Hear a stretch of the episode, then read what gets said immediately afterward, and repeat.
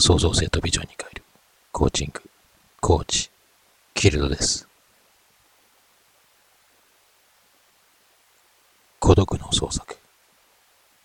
優れた芸術家は人と人の心の動きを表現する。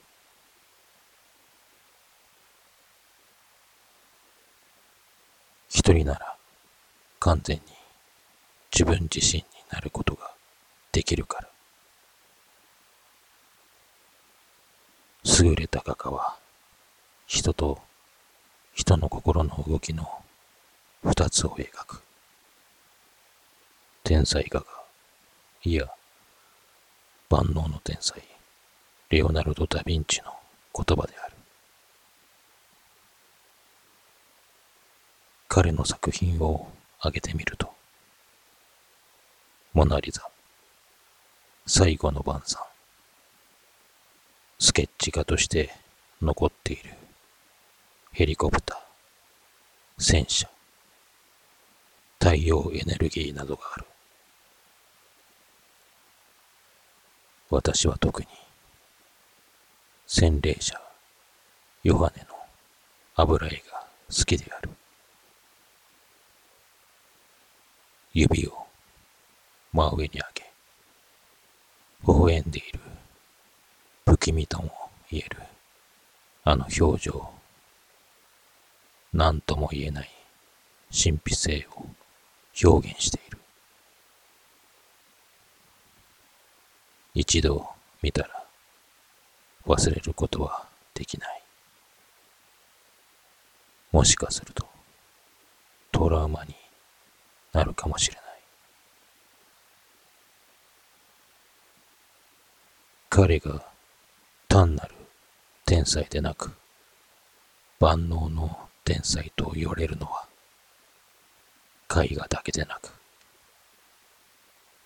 音楽建築数学解剖学天文学地理地質物理学と多岐にわたっているからである。彼自身はその才能を公にしていないしわからないように工夫をしている。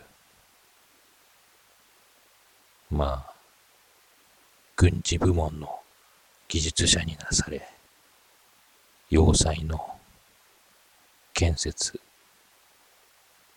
軍事戦略で使う希少な地図の作成、最新式の兵器開発も手掛けていたこともその理由かもしれない。ダヴィンチはその幼少期の頃はあまり知られていない。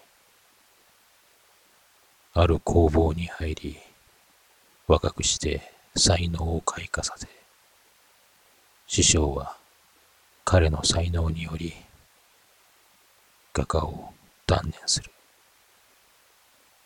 まるでピカソの父が彼の才能によって筆を折ったように。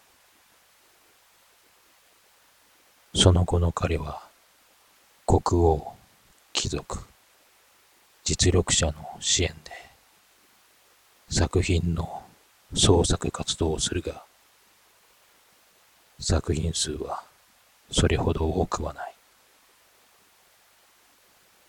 彼が完全主義者で、新たな技法の実験に時間をかけていたせいもあった。絵画で人の筋肉を知るため死人の解剖を自ら行うなどはその例だろう完全主義死人の解剖と一見とても冷たい天才と思われがちだが菜食主義者で肉は食さなかったし、街で売られていたカゴの鳥を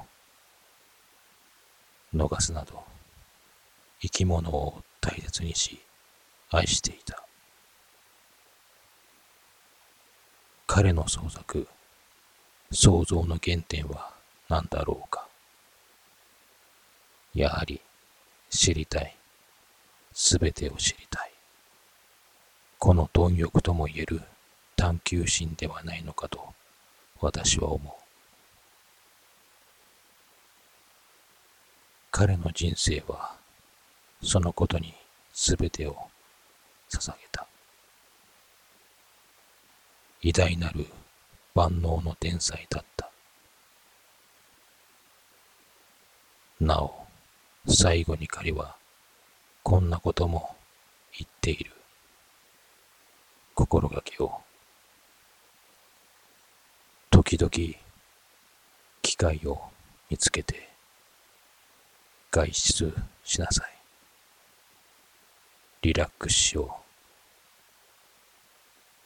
外から帰ってくると、あなたの判断は、より確かなものになる。仕事にへばりついていると、判断力を失ってしまう。孤独感を創造性と美女に変えるコーチング、コーチ、キルドです。